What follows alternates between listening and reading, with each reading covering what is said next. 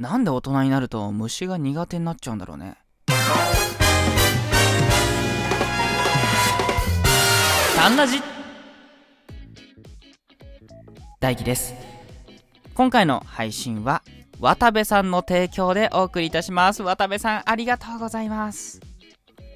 さて、今回はね、お話しした通りなんですけど、なんで大人になると虫が苦手になっちゃうんだろうなっていう話ですね。これお題ガチャで出たお題なんですけど、確かにと思って。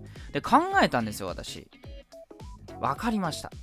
私なりの結論ね。大輝なりの結論ですけど、大人になるということは、多くのことを知っていくことだと思うんですね。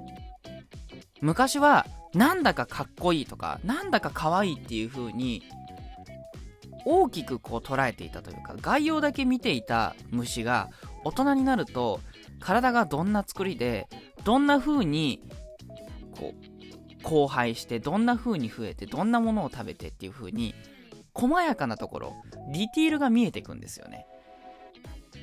生々しい細やかな詳細まで見えてしまうことで気持ち悪いとか怖いとか多分そういう感情が生まれるんだと思うんですよね。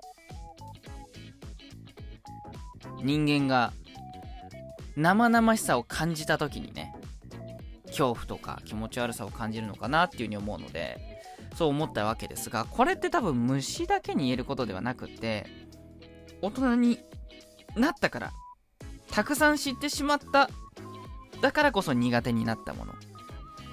そういうのってねもっとあると思うんですよ。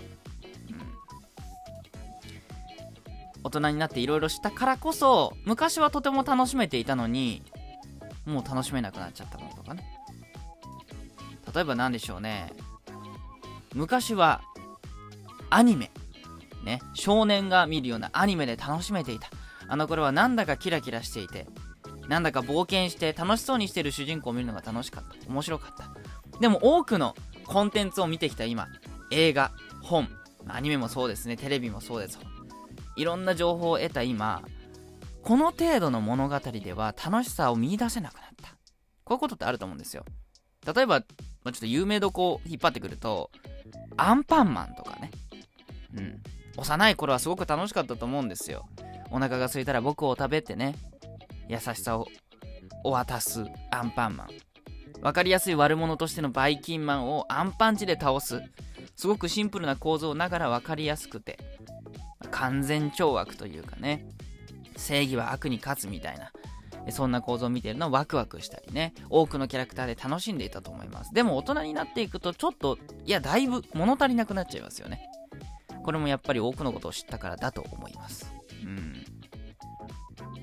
でもこれって悪いことだけではなくて成長したってことだと思うんですね。多くのことを知ったから理解できるようになったからこそ楽しめるようになったことも多くあると思います。それこそちょっと複雑な本物語映画作品美術作品とかもそうですね。小さな頃は美術館とか行って眺めていても絵がいっぱいあるな。で終わりだったと思うんですよ。でも大人になって例えばその美術品の歴史を知ったり価値を知ったり背景をね理解することで味わい深いものに自分の中での価値が変わると思うんですよ。知識っていうのは面白いですね。せっかくねこんなにも優秀な人間の脳というものをね我々もいただいてるわけですからこれフル活用していきたいものですね。うん。本読も ということで、えー、今回は、えー、ここまででお話終わりです。えー、今回もですね冒頭に、えー、提供呼びをさせていただきました。今回はね渡部さんの提供でお送りいたしました、えー、大輝をお届けする収録「タンラジ」ね、必聴大胆ラジオでございますがこの番組はですね提供希望券こちらを募集しております。